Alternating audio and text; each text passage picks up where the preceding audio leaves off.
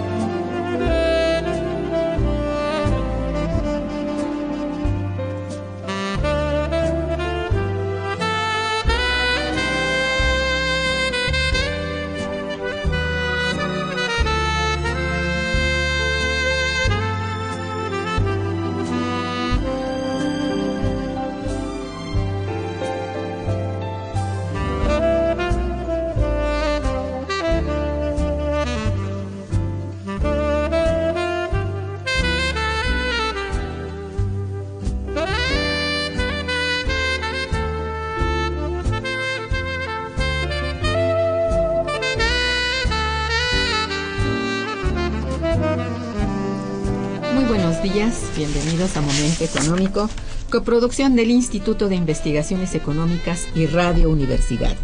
Les saluda Irma Manrique, investigadora del Instituto de Investigaciones Económicas, hoy jueves 23 de abril de 2015. El tema que abordaremos el día de hoy es la controversia sobre la recesión mundial 2007-2014. Para ello contamos con la valiosa presencia de los maestros Gerardo Minto Rivera y Emilio Romero Polanco. Bienvenidos, buenos días compañeros. Buenos días, buenos gracias. El teléfono en el estudio es 55 36 89 89 con dos líneas. Asimismo, les invitamos a comunicarse desde el interior de la República al teléfono Lara sin costo 01800 505 2688. La dirección de correo electrónico para que nos manden sus mensajes es una sola palabra momentoeconómico arroba unam.mx. De nuestros invitados. Emilio Romero Polanco es economista por la Facultad de Economía de la Universidad Nacional Autónoma de México. Cuenta con estudios de maestría en desarrollo rural y de doctorado en ciencias sociales. Es investigador de tiempo completo del Instituto de Investigaciones Económicas, en donde se encuentra adscrito a la Unidad de Investigación de Economía Mundial. Ha sido coordinador del Seminario Institucional de Economía Agrícola y es autor en diversos libros y artículos sobre agricultura y alimentación en México. Gerardo Minto Rivera tiene estudios de doctorado en investigación económica por la Universidad Complutense de Madrid. Es maestro en Relaciones Internacionales por la Facultad de Ciencias Políticas y Sociales de la UNAM y licenciado en Sociología por la misma eh, facultad eh, y universidad. Es técnico académico en el Instituto de Investigaciones Económicas, adscrito a la Unidad de Investigación de Economía Mundial, Naturas. Es profesor también en la Universidad Intercontinental y en el posgrado de la Universidad La Salle. Es autor de diversos artículos publicados en revistas especializadas, en libros publicados, ponencias para eventos especializados y reseñas bibliográficas. Su más reciente participación es como coordinador en justamente el libro que presentamos hoy, La controversia sobre la recesión mundial 2007-2014. Bueno, el día de hoy tengo pues el agrado de presentar, como decía, a ustedes el libro de la controversia sobre la recesión mundial 2007-2014. Está coordinado por Arturo Ortiz Badjimar y Gerardo Minto Rivera. Esta obra es el resultado de una compilación de diversos análisis de expertos interesados en el tema de la crisis financiera internacional que desde 2007 aqueja al mundo y que hasta el momento sigue con gran fuerza afectando las economías del planeta. Eh, doy la palabra a nuestros invitados para comenzar el programa y qué mejor manera de hacerlo sino solicitando de ellos nos compartan cuál es el objetivo principal del libro eh, cómo está estructurado, eh, en general cuántas personas participan, eh, digamos, si se puede mencionar algunos de ellos, y cuánto tiempo, bueno, llevó su elaboración, más que nada su publicación, tomando en consideración que el tema tiene mucho todavía para dar en la investigación en el futuro inmediato. Entonces, le pido por favor al maestro Gerardo Minto si nos habla un poco del objetivo u objetivos de este texto. Sí, gracias doctora, muy buenos días por la invitación y por todo. Eh, bueno, dentro de los objetivos, este, el objetivo central es recopilar los más diversos puntos de vista desde una perspectiva interdisciplinaria sobre la recesión mundial que nos aqueja desde en términos oficiales 2007 hasta nuestros días. Ahora bien, si partimos de que todo eh, lo que estamos viviendo en estos, de estos fenómenos económicos, sociales, es una crisis este, multidimensional, como se le ha denominado, también verla en este sentido, dentro, dentro de estas, analizar de esta multidimensional todos sus problemas en una, como llamarle, que llamaríamos multitemática de, de, abordaje. ¿no? En este contexto reunimos ensayos, opiniones de nuestros integrantes de la unidad, sobre todo de, economía mundial, así como desde una perspectiva interinstitucional de otras eh, voces tal, y de otras instituciones como la División de Estudios Posgrados de la Facultad de Economía de la UNAM, la FESCO Autitlán, eh, Facultad de Ciencias Políticas, así también a nivel internacional de la Universidad Complutense de Madrid, España, que nos abordan desde sus diferentes tipos y múltiples puntos de vista cómo explicarnos la recesión actual, cómo nos va a afectar a nosotros como mexicanos, como economías nacionales, y no más a nosotros, sino al mundo.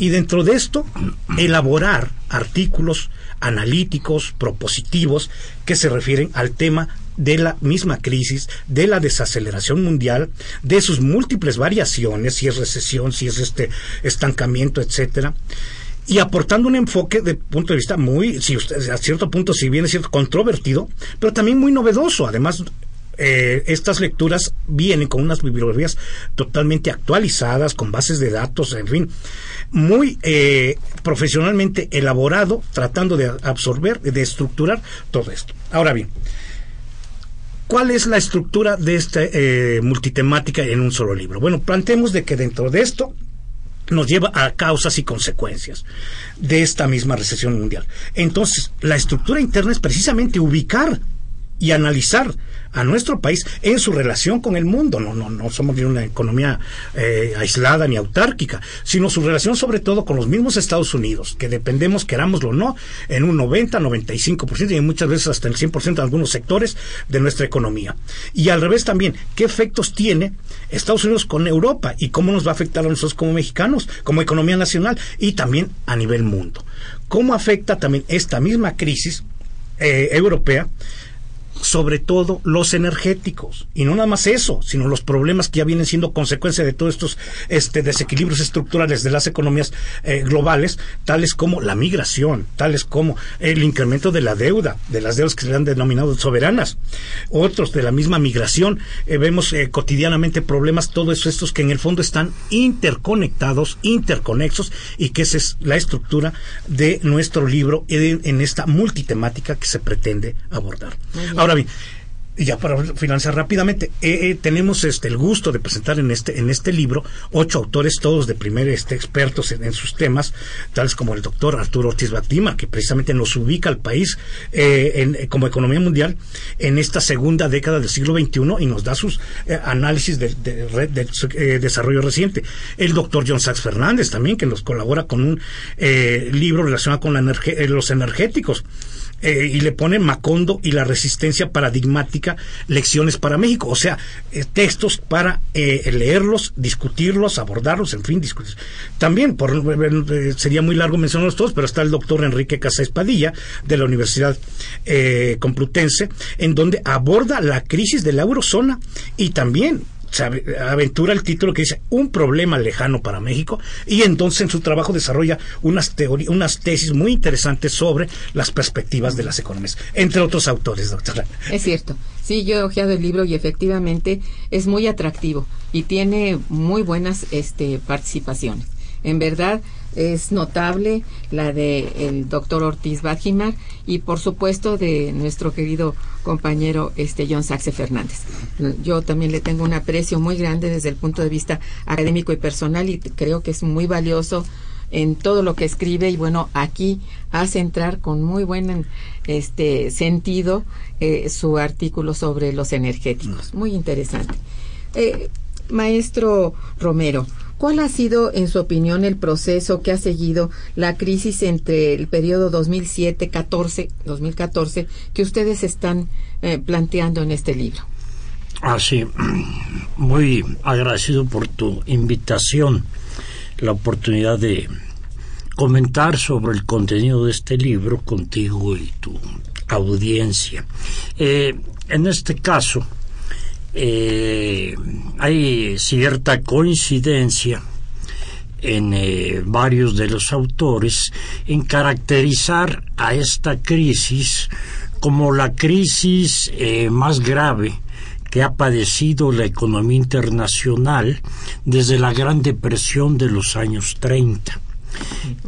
sin embargo, también se señala que aunque siendo el panorama muy incierto, eh, realmente no hay ningún analista que se atreva a predecir exactamente por dónde va a discurrir eh, esta problemática económica, comercial, financiera del capitalismo global, eh, sí señala, se le caracteriza en este libro como la gran recesión.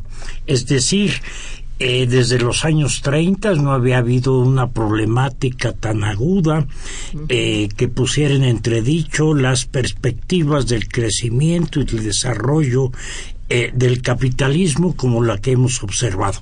Por otro lado, también se puntualiza em, que desde un punto de vista incluso técnico para Estados Unidos eh, la recesión 2007-2008 acaba a mediados del 2009, es decir, a partir del 2009 empieza a haber síntomas de cierta recuperación en el nivel de actividad de la economía norteamericana. Pero aunque eh, esta crisis, una de sus peculiaridades, consiste en haberse eh, producido en el seno de la economía más poderosa del mundo todavía, la economía norteamericana, y no como había sucedido anteriormente, eh, crisis en zonas periféricas. No podemos eh, dejar de olvidar eh, la crisis que se llamaba el efecto tango en Argentina o el efecto vodka en Rusia, y tequila en México, en eso no nos quedamos atrás. Eh, ahora está ya en el centro de la, eh, del corazón económico del mundo y en un mundo globalizado, en un mundo cada vez más integrado, rápido, a través sobre todo del sistema financiero bancario, se propaga al resto del mundo. Eh, sin embargo, esta recuperación incierta eh, que se inicia en Estados Unidos no ha desencadenado expectativas eh, que vaticinen eh, una recuperación importante y por lo demás eh, rápidamente como señalan algunos de los autores, esta crisis se propaga a Europa a partir de 1909 del 2009, perdón, empieza a resentirse en los países periféricos de Europa, inicialmente como Portugal, como Grecia, como Irlanda, y a partir del 10 del 11 se agudiza en países como España y como Italia. Estamos pues en un contexto en donde la recuperación económica eh, norteamericana es incierta, es débil, es titubeante y en un escenario en donde eh, se está eh, prediciendo de que van a pasar muchos años antes que la Unión Europea, si sobrevive, logre retomar una senda de crecimiento sostenido. No hablamos de Japón, que desde eh, los años 90 está en una situación este pues de estancamiento, económico. O incluso ahora de China, que teniendo aún las tasas eh, para un país como México envidiables.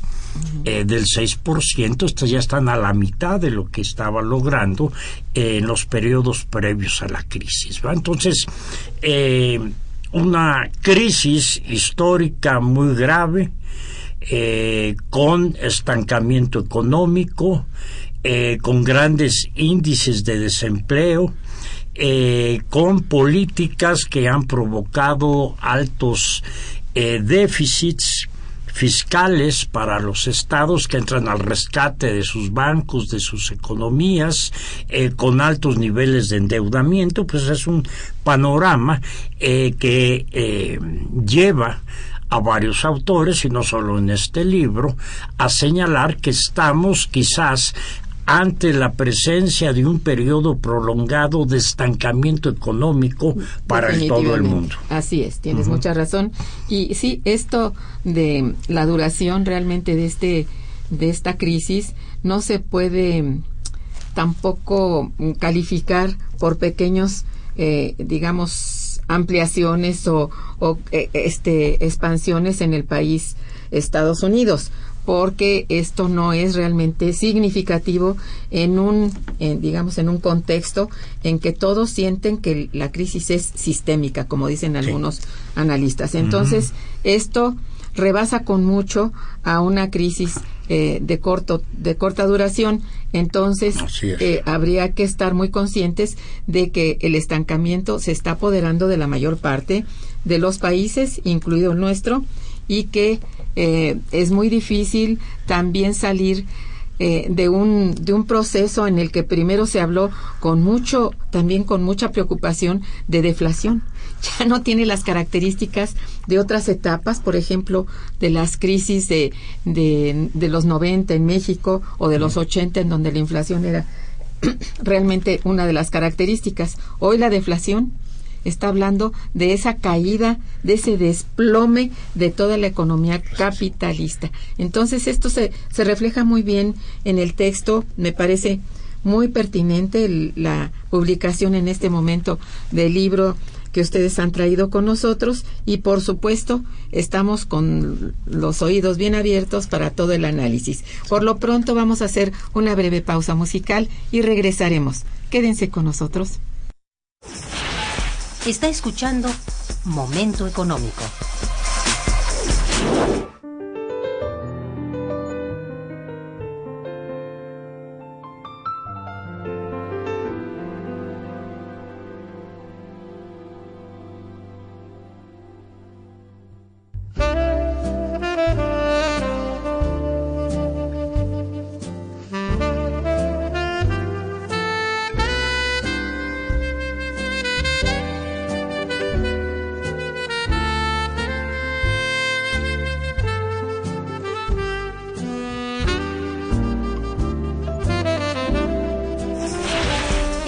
Cabina 55 36 89 89.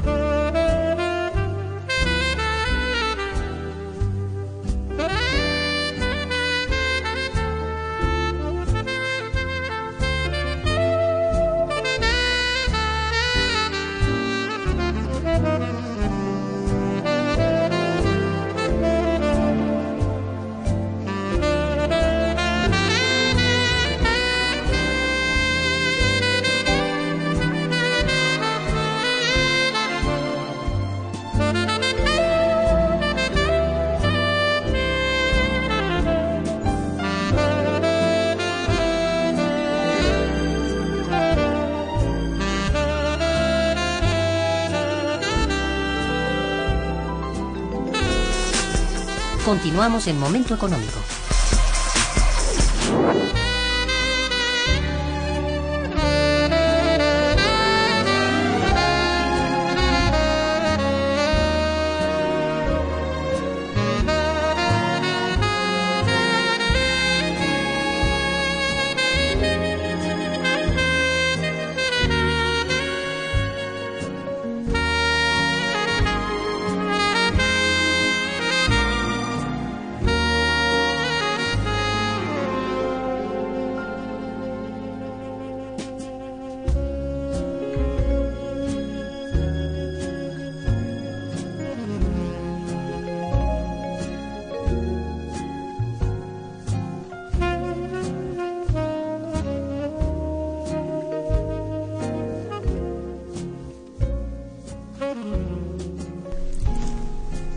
Eh, es muy importante, pues, eh, creo yo en este momento y por el contenido de varios de los trabajos que están en el texto, de que, mm, por ejemplo, no sé, Gerardo Minto, si en, en este momento pudieras hablar, bueno, así genéricamente de las razones razón o razones por las que esta crisis financiera internacional ha causado tan estragos tan severos en la eurozona. Esto es muy notable pues en un inicio este esta zona esta mm, este bloque digamos funcionaba que era un ejemplo Sí.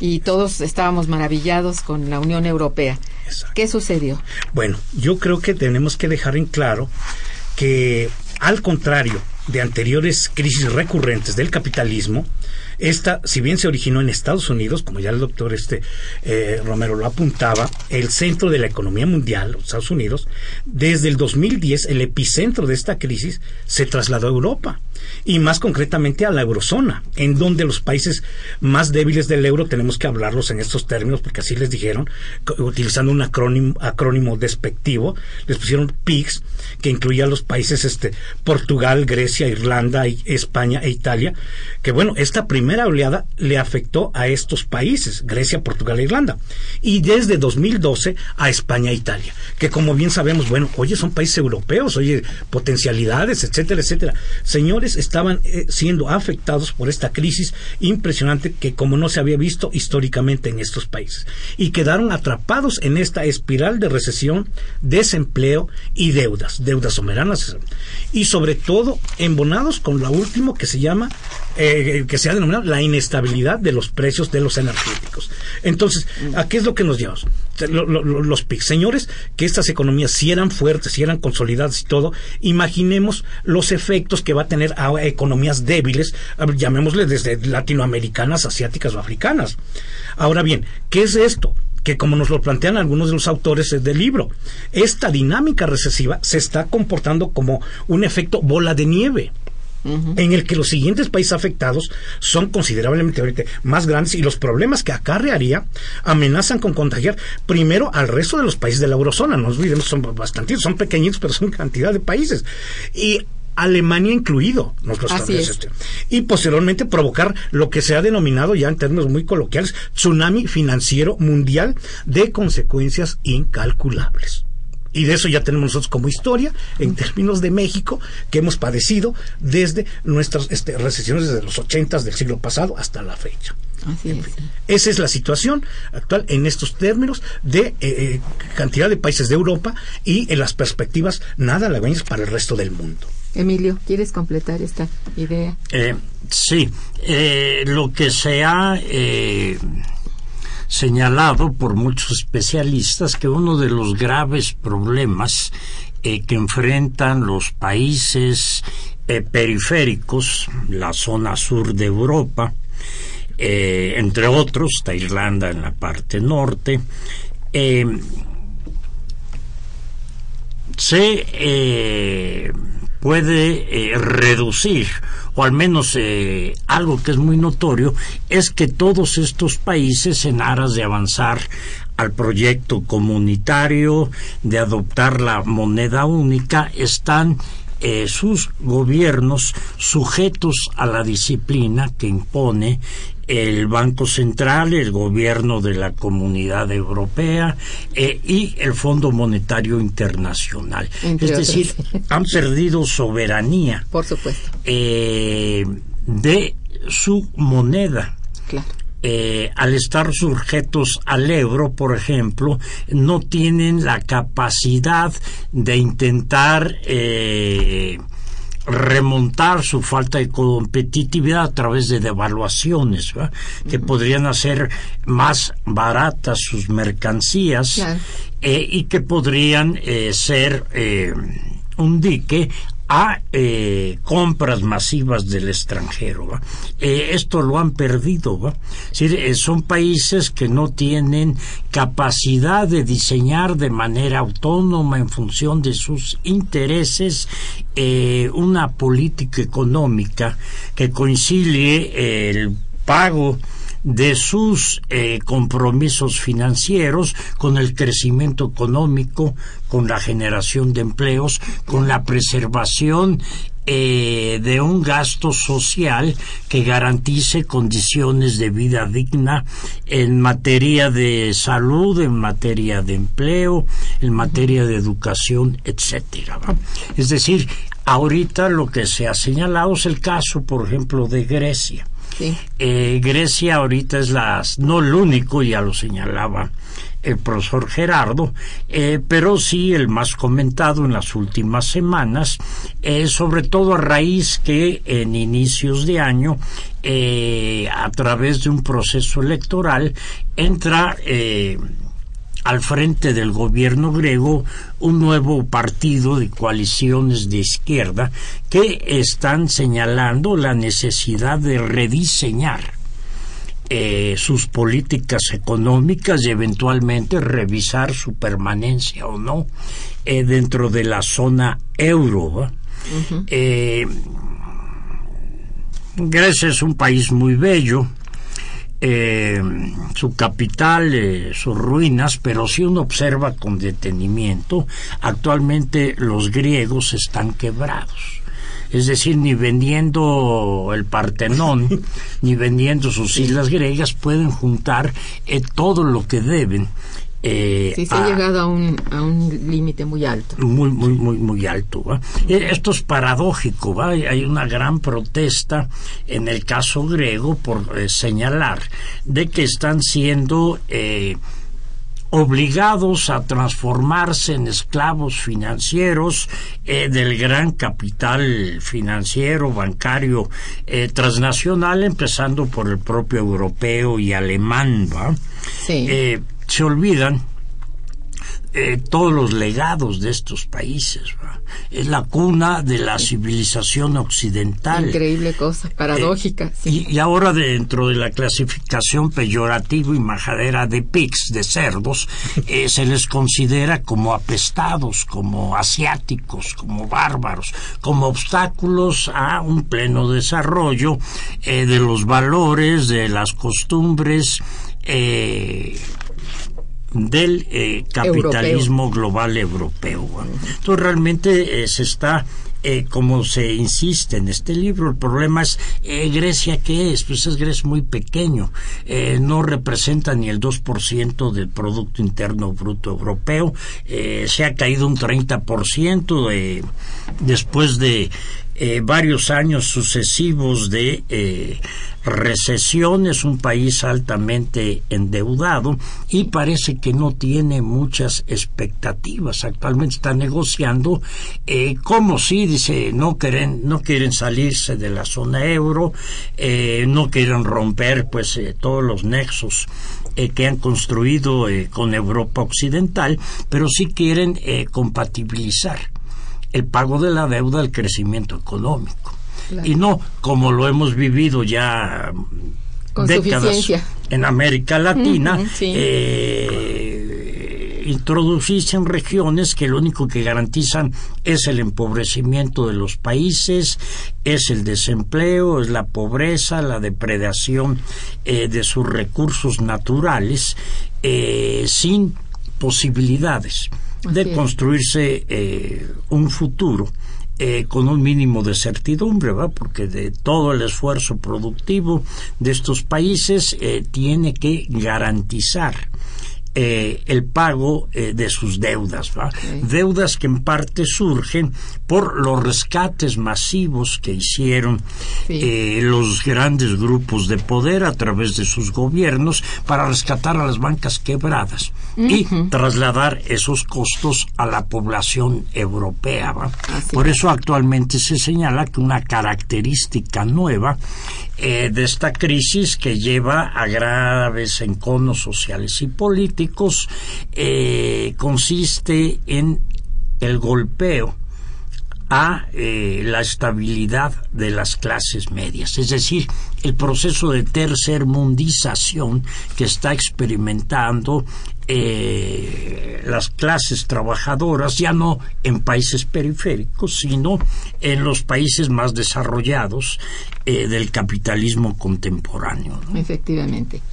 Sí, bueno, redondear nada más que esto, obviamente, tiene sus actores, tiene sus responsables. En este contexto tenemos que decir que hasta la fecha, en términos ya de, conclusivos, las políticas aplicadas por la llamada Troika, no olvidemos que se ha denominado al Banco Central Europeo, al Fondo Monetario Internacional y a la Comisión Europea, ¿verdad? Que no han servido para evitar el avance de la crisis eh, a otros países de la eurozona, ni por supuesto encauzar a los países con problemas hacia una senda de crecimiento que disminuya todos estos niveles de desempleo que son altísimos. Uno ve las, las cifras, por ejemplo, de España y uno no, no, no, no concibe, bueno, que, que, se están muriendo de hambre ahorita y todo, porque son tasas altísimas, estamos hablando de un 26% y que está afectando sobre todo los índices de, de su juventud, etcétera.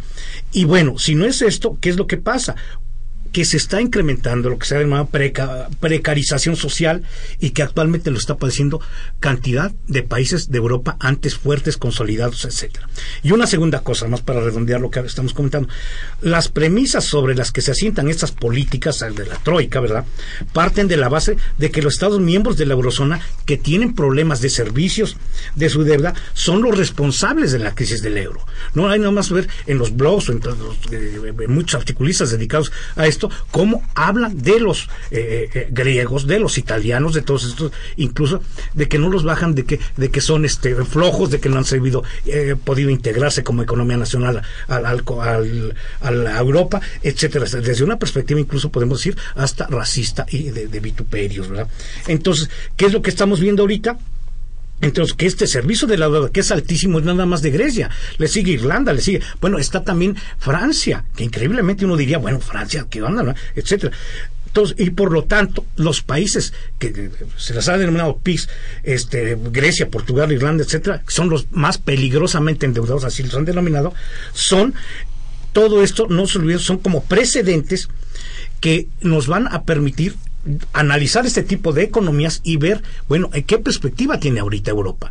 Y lamentablemente muchos dicen, bueno, es que o se deshace toda la eurozona o, se, repliegan o nada más va a imperar el marco. En fin, estamos en un momento de decisiones muy interesantes a nivel global. Yo creo que, que, de, muy difícil eh, perspectiva, de muy difícil este analizar qué es lo que realmente va a pasar, porque también está la crisis ya de los energéticos que viene en serio durísimo golpeando a todo el mundo, tan positiva o negativamente como sea, pero está golpeando exacto, y también los conflictos no se militares, geopolíticos que están invadiendo cada vez son las más tangibles de la economía mundial. Ciertamente, ahí están los grandes poderosos rusos y los grandes poderosos asiáticos. Sí, sí. Entonces, eh, ahí sí es un, es un panorama bastante complejo, en verdad. Vamos a hacer una breve pausa musical y estaremos con ustedes. Está escuchando Momento Económico por Radio UNAM.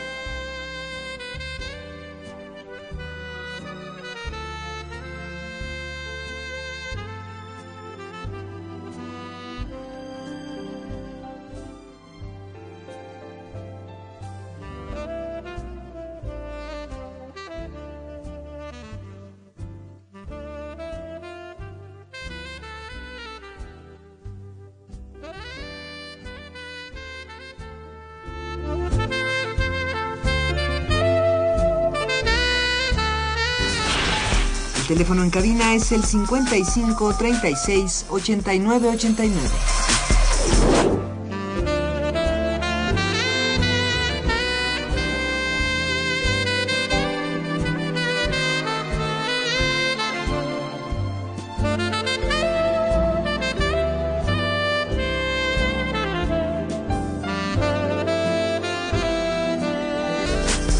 Continuamos en Momento Económico.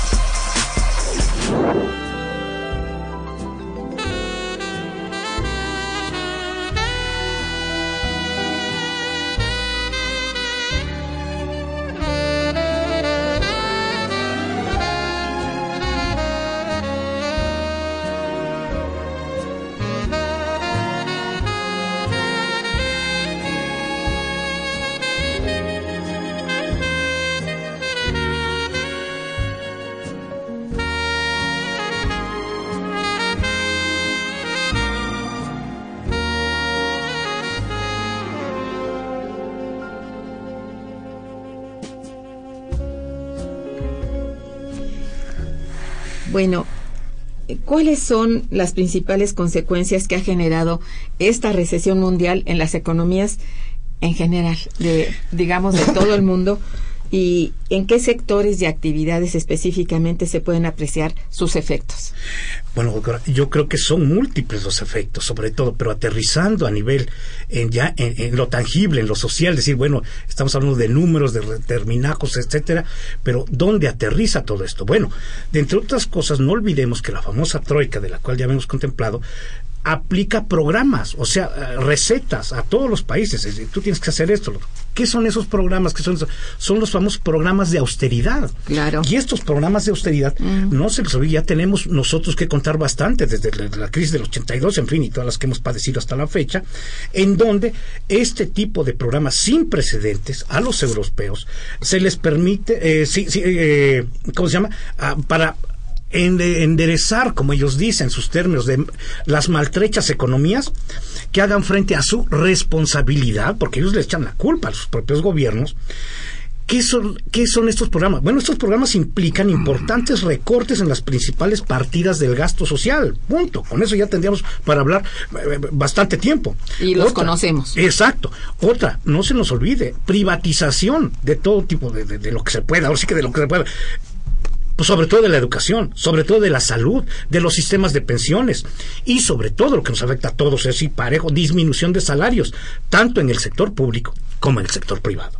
Y la venta de los pocos activos rentables de las economías nacionales, ¿a quién? Pues a, quien los compre. sobre todo, este, eh, lo poco que conservan aún los estados en estas, entre comillas, maltrechas económicas. Entonces, en concreto, ¿de qué estamos hablando? De que esta austeridad impuesta intenta desesperadamente liberar fondos del presupuesto y rescatar instituciones financieras al borde de la quiebra, como decía el doctor, la, quiebra de los bancos, etcétera. En definitiva, hablamos de recortes de salarios, recortes en el gasto social. Y señores, no hay mucha ciencia aquí, ni se necesitan cinco doctorados de economía para decir que, señores, si no tengo ingresos, si no tengo empleo, si estoy desempleado, no tengo ingreso, si no tengo ingreso, no consumo, si no consumo, no elevo mi nivel de vida, y si no, entonces, ¿qué voy a hacer? Bueno, viene un proceso de descomposición, de descomposición social que aguas lo estamos viendo en nuestras economías, no nada más locales, sino nacionales y globales, incremento de todo el proceso de descomposición social. Señores, ¿qué más claro? En lo social, en lo económico, el paro del mercado. Es decir, no hay demanda agregada también para la oferta. Y esto es muy peligroso y lo estamos, lo estamos viviendo. Lo estamos viviendo. A nivel planetario. Esto es cierto. ¿eh? Emilio, por favor. Eh, aquí un aspecto importante en que se hace énfasis eh, por parte de distintos autores es como este modelo de economía neoliberal de globalización financiera está siendo impulsado, como decía el profesor Gerardo Minto, eh, por una serie de políticas económicas deliberadas que si bien no logran eh, inaugurar etapas de crecimiento económico sostenido se han sido muy eficaces para polarizar eh, y para eh, concentrar el grueso de la riqueza monetaria eh, de activos, de recursos naturales en una minoría de la población, ¿va? El famoso 1% que eh, controla pues el 100% de la riqueza y de los ingresos eh, del mundo. ¿va? Eh, estamos pues en una etapa en donde se han roto por este tipo de políticas de disciplina fiscal, de disciplina monetaria, de bajos salarios, de subordinación de los intereses nacionales a los intereses transnacionales, en un momento en donde eh, la desigualdad ha eh, venido creciendo y para muestra, muestra un botón México. Así es. Hace poco eh, se señaló que en la banca extranjera, que en los paraísos fiscales existen estimados alrededor de 400 mil millones de dólares de mexicanos de la élite que eh, se dedica más que a invertir, a especular. Claro. Es decir, eh, mientras este tipo de políticas prevalezcan, pues es muy difícil eh, suponer que se puede modificar un escenario económico, social, tan desfavorable como el que estamos viviendo en la actualidad. Es cierto. Pues sí, miren, si ustedes me permiten, voy a agradecer a nuestros radioescuchas sus llamadas y algunas eh, comentarios y, y, preguntas. Eh, el señor Agustín Mondragón, nuestro radio escucha fiel, felicita a los invitados y al programa. Gracias, don Agustín. Dice, desde que las universidades empezaron a formar economistas, haciéndoles creer que es más importante el capital que el trabajo, dieron un giro de 360 grados a la economía de las mayorías y sobre todo con el neoliberalismo. La economía mundial no se destruye, se transforma. Las crisis se las cargan al erario de las naciones y los beneficios a los explotadores y gobernantes. Este es el desequilibrio económico en todo el mundo que beneficia a un grupo pequeño de personas que despilfarran el dinero. Bueno, es verdad esto. Eh, querríamos decir que eh, no todos los economistas que ha formado la universidad estamos convencidos de que es más importante el capital que el trabajo. En fin, eh, no sé. Sí, eh, comparto eh, la opinión del Radio Escucha, señor Mondragón. Eh, y efectivamente se señala a muchos economistas a las corrientes hegemónicas del pensamiento económico asociado con el mercado transnacional que actualmente eh, lo que venden es una nueva religión, ah, ah, el evangelio del mercado. Eh, la importancia de dejar que un mercado libre asigne los recursos eh, y a través del egoísmo de los individuos va finalmente a impulsar el logro de la felicidad humana. Va a decir, este tipo de dogmas eh, que se han venido eh, inculcando, sin duda, son parte de las estrategias mediáticas, ideológicas, pseudocientíficas, a través de las cuales se pretende legitimar este estado de cosas. Desgraciadamente, está la magnitud de los conflictos que enfrenta la humanidad.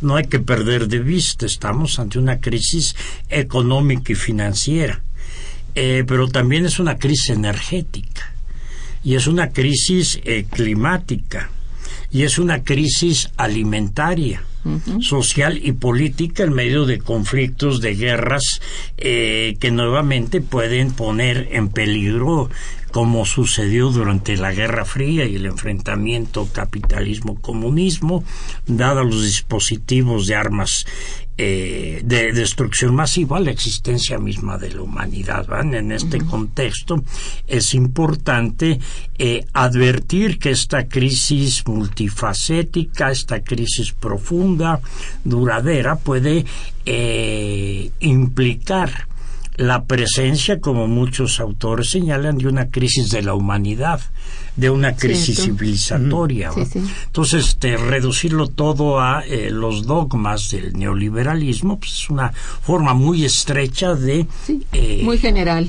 Exacto. Exactamente. Don Juan Moreno Martínez los felicita y felicita el programa. Dice, las investigaciones que hacen es una labor muy digna de ser difundida. Bueno. Gracias. Eh, el licenciado Avilés también felicitaciones a ustedes. Dice, son 30 años de robos y atrasos consecutivos. ¿Qué perspectivas tenemos para que México deje de ser una economía emergente? Uy, yo Sí, creo que las claro. peores, este, la- la- las peores en el sentido de que, que, eh, queramos o no dependemos de la economía de Estados Unidos y ahorita que se abordando este todo el proceso de desaceleración económica que tiene la economía norteamericana nos afecta en todas nuestras ramas productivas, querámoslo o no porque estamos conectados con el 90% de nuestra con, con el ciclo económico de los norteamericanos. Y sobre todo no nos olvidemos por lo que ha implicado el Tratado de Libre Comercio de Estados Unidos con nuestro este país. Entonces, en este marco, ¿qué es lo que sucede? Señores, no nada más estamos con ese tratado, estamos con otros, eh, no sé cuántos tratados de libre comercio Como 70. Exacto, pero sigue imperando el mismo. Y no se ha visto que se hayan beneficiado las exportaciones y todo. Pero si eso vamos, señores, ¿quiénes son los beneficiados? con las exportaciones, los grandes monopolios las grandes corporaciones transnacionales. No es nuestra economía en este sentido eh, a nivel de, de nacional que son las que salen y realmente a competir. ¿Y qué pasa cuando quiere realmente competir un empresariado, llamémosle nacional, nacionalista, empresarial? Pues resulta que se encuentra con trabas impuestas por la troika, digámoslo rápido, el proteccionismo. Si vamos a hablar en términos eh, de rigor científico, señores, el libre cambio, el libre, la oferta y la demanda, la mano, no es cierto, no existen, porque existe el proteccionismo. Entonces ahí sí se ponen no son ya el famoso libre cambio, son los grandes monopolios que te controlan desde la producción de las materias primas hasta su distribución y el consumo de ellas. Efectivamente. Entonces, ¿con qué elementos vamos nosotros a competir cuando nos enfrentamos con estos grandes conglomerados industriales, holdings impresionantes, monopolios, cuando nuestros pequeños empresarios es, son, son, muy modestos y además con todas las reglas de los tratados de libre comercio y además de los monopolios? Muy Ciertamente. difícil, muy difícil. Lo has sintetizado bien, así es. Lucrecia Espinosa les felicita, dice felicito a, a, los maestros Minto y Romero por su trabajo. Gracias. Eh, Rogelio Chávez, eh, también muchas felicidades a ustedes. Dice México ha realizado reformas que no ayudan a salir de esta crisis. Al contrario, seguimos en un mayor riesgo con la actual presidencia. Sí. Bueno, sí, eh, Romero. A veces los economistas somos muy ingenuos, eh, de corrientes eh, a veces eh, antagónicas, eh, pero ha habido un gran debate. Eh, no solo en el mundo a raíz de la crisis, sino en este país a partir de los resultados que ha dado el proyecto del neoliberalismo económico desde principios de los años 80 hasta la fecha. Eh, se ha señalado eh, que en realidad este proyecto ahorita más a partir de la crisis no tiene factibilidad. Es decir, eh, México eh, renunció a sus previas políticas, estrategias de desarrollo económico industrial basadas en la presencia activa del Estado, en eh, el mercado interno, en el proteccionismo comercial, entre otros factores.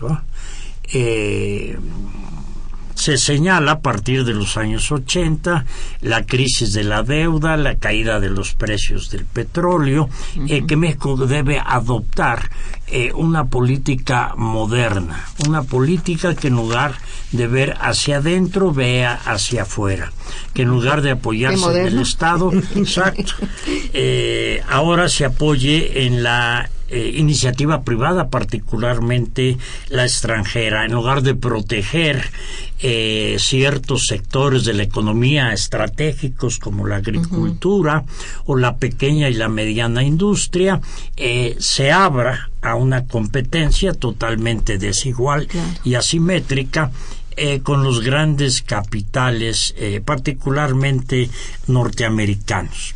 ¿Qué se puede hacer? Bueno, eh, distintos grupos de economistas, de estudiosos de esta problemática, decían o señalan la necesidad sin romper nuestras relaciones, lo cual es imposible, con el mundo, en una etapa eh, de globalización, de creciente integración mundial, eh, no solo poner todos los huevos en esa canasta.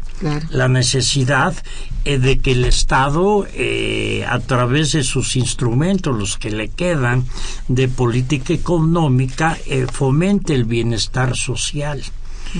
garantice generación de empleos, desarrolle políticas redistributivas del ingreso eh, para atacar eh, las causas eh, más agudas de la pobreza, es decir, una política más versátil que reconozca la importancia que para un país, incluso por su densidad demográfica, tiene el mercado interno y no solo el mercado externo. la importancia que tiene ya parece que estamos hablando a eh, destiempo, en la preservación de los recursos pues eh, básicos del país, como la electricidad, como el petróleo, como el agua, que ya también se quiere transnacionalizar, etcétera. Entonces no es un problema eh, de falta de entendimiento, de falta de eh, razonamientos que indiquen qué tipo de políticas podría, en un momento en que si algo está en crisis, la globalización, pudiera defender al país. El problema es que hay oídos sordos. ¿Por qué? Porque el famoso 1%, las élites doradas que han incrementado eh, su riqueza y su influencia mediática, política, eh, dentro y fuera del gobierno, eh, no les interesa cambiar este modelo. No, así es. Entonces, este, por eso defienden una política con base en una ideología que es justamente el neoliberalismo. Y, están hablando de, un blindaje eh, de esta economía. Yo creo que se está se concluye ya que la economía no está tan blindada ni tan estable como afirman las autoridades de, manera triunfalista. está basada en contratar más deuda externa. Eso es lo, del blindaje famoso. Y que compromete al futuro del país y que finalmente hay que pagar esa deuda, ¿no? También está el otro. El avance de, ojalá todo fuera con nuestro amigo que hay lo que se está proponiendo es ahorita seguir con todo el proceso privatizador, no nada más de la energía, sino también de aceptar condicionamientos mayores frente a otras economías. Entonces, ¿qué es lo que tenemos? Señores, tenemos que decirlo en esos términos. Las futuras generaciones de mexicanos sufrirán los efectos sobre el desarrollo económico y social de este país si no se toman medidas este, alternativas, como ya las apuntaba el maestro Emilio Romero. Exacto. Lejos de ello, estamos viviendo, por ejemplo, afirmaciones como las de nuestro secretario de Hacienda, que dice que todavía habrá más austeridad, no lo habla en ese sentido, pero dice, habrá más disminución en el gasto público en los años venideros. ¿Cuántos? ¿Quién sabe? No es para las generaciones muy futuras, es para todos ahorita ya. Y nos está, nos está este augurando a corto y largo plazo que no hay manera de salir de ello. Sí, sí hay manera. Yo creo que aquí nosotros estamos diciendo justamente aquí que sí hay manera de hacerlo. el, cambio tiene que estar en la ideología, no en la, no en otra parte, ¿no? Y si nosotros estamos respetando a pie juntillas un, un núcleo duro como es el neoliberalismo o, el neoclasicismo en términos teóricos, pues nos está ya digo más abajo, ya está difícil de, creer que podamos llegar a más bajo. Estamos asentados en, en, el, en la parte baja pues de, la recesión. Sí. ya esto y se mide muy bien a través de un PIB que no crece. Se ha ajustado varias veces la, la posibilidad de hacerlo crecer. Ay, tenemos muchas llamadas, señores. Miren, eh, de la señora Teresa Piña, que quiere saber qué pasa en España, y de la señora Abril Fernández, Dice, ¿de qué manera impactó esta crisis América Latina? Bueno, y bueno, también felicita al programa Javier Guerra. Dice, aunque la recesión económica afecta a todo el mundo, nuestro país no pudo haber hecho algo mejor de lo que se hizo para no caer en, en esta recesión. Sí, sí, pudo. bueno, en fin, les, estas son de las tres anteriores, pero quiero agradecer eh, las llamadas de Juan Alfredo Camacho, de Julia Leticia Menes Nava, de Frenz Saman, Samuano, de Hilda González, de Ricardo de Dios y de Berta Hernández, todos ellos felicitándolos y felicitando al programa. Muchas gracias. Ah. Bueno, eh, a ver, ¿alguna cosa que quieran decir sobre esto? Que lo primero, a ver, no sé qué pasó con España. ¿Le interesa qué, qué sucedió? ¿Por qué España, yendo en el caballo de la hacienda, de pronto cayó tan bajo? Bueno, eh, se ha señalado que uno de los graves problemas de España es que si bien reportó eh, en el periodo previo a la crisis eh, una, un lapso de un crecimiento sostenido de su producción, de atracción de capitales extranjeros, eh, de eh, gasto social que permitió elevar la seguridad y el bienestar eh, de su población, hubo el problema de que parte de ese bienestar no era tanto producto del avance de la productividad de su trabajo, sino sobre todo tipo Estados Unidos de un creciente endeudamiento. Exacto. Por ahí empezó para todos el problema, Claro, la población tenía acceso a la vivienda, tenía acceso a la salud, tenía eh, parque vehicular, pero todo lo debía. Eh, y el Estado estaba crecientemente endeudado y esto hizo que en el momento que estallara eh, la crisis, bueno, se viniera una espiral y nada más rápidamente, decir que fue el total fracaso de las políticas de welfare state no aplicadas a un real reconocimiento de causas de, una estructura productiva eh, planificada, programada para eh, el bienestar de, la sociedad. Eso es en todas las economías de Europa, el welfare state famoso o la sociedad, estados de bienestar que sean. Eh, efectivamente. Bien, este, bueno, respecto a las otras llamadas, pues, los felicitan mucho y felicitan el programa, pero dice Juan Alfredo Camacho algo que, pues no quiero decirlo al, al aire, ojalá pudieran retransmitir estos programas tan interesantes, dice.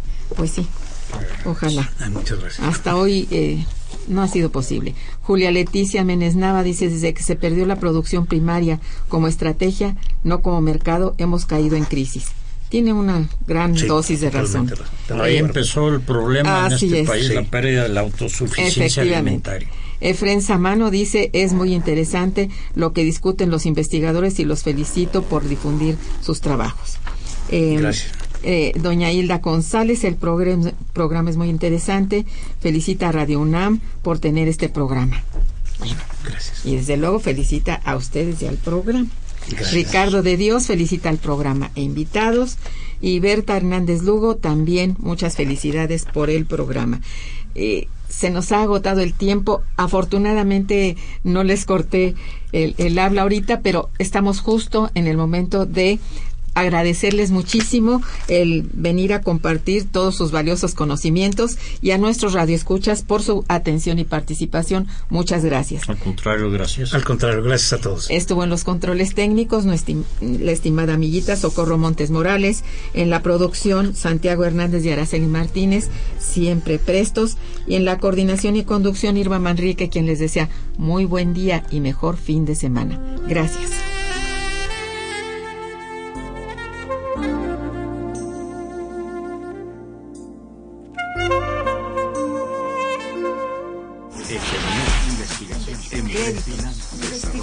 Momento económico.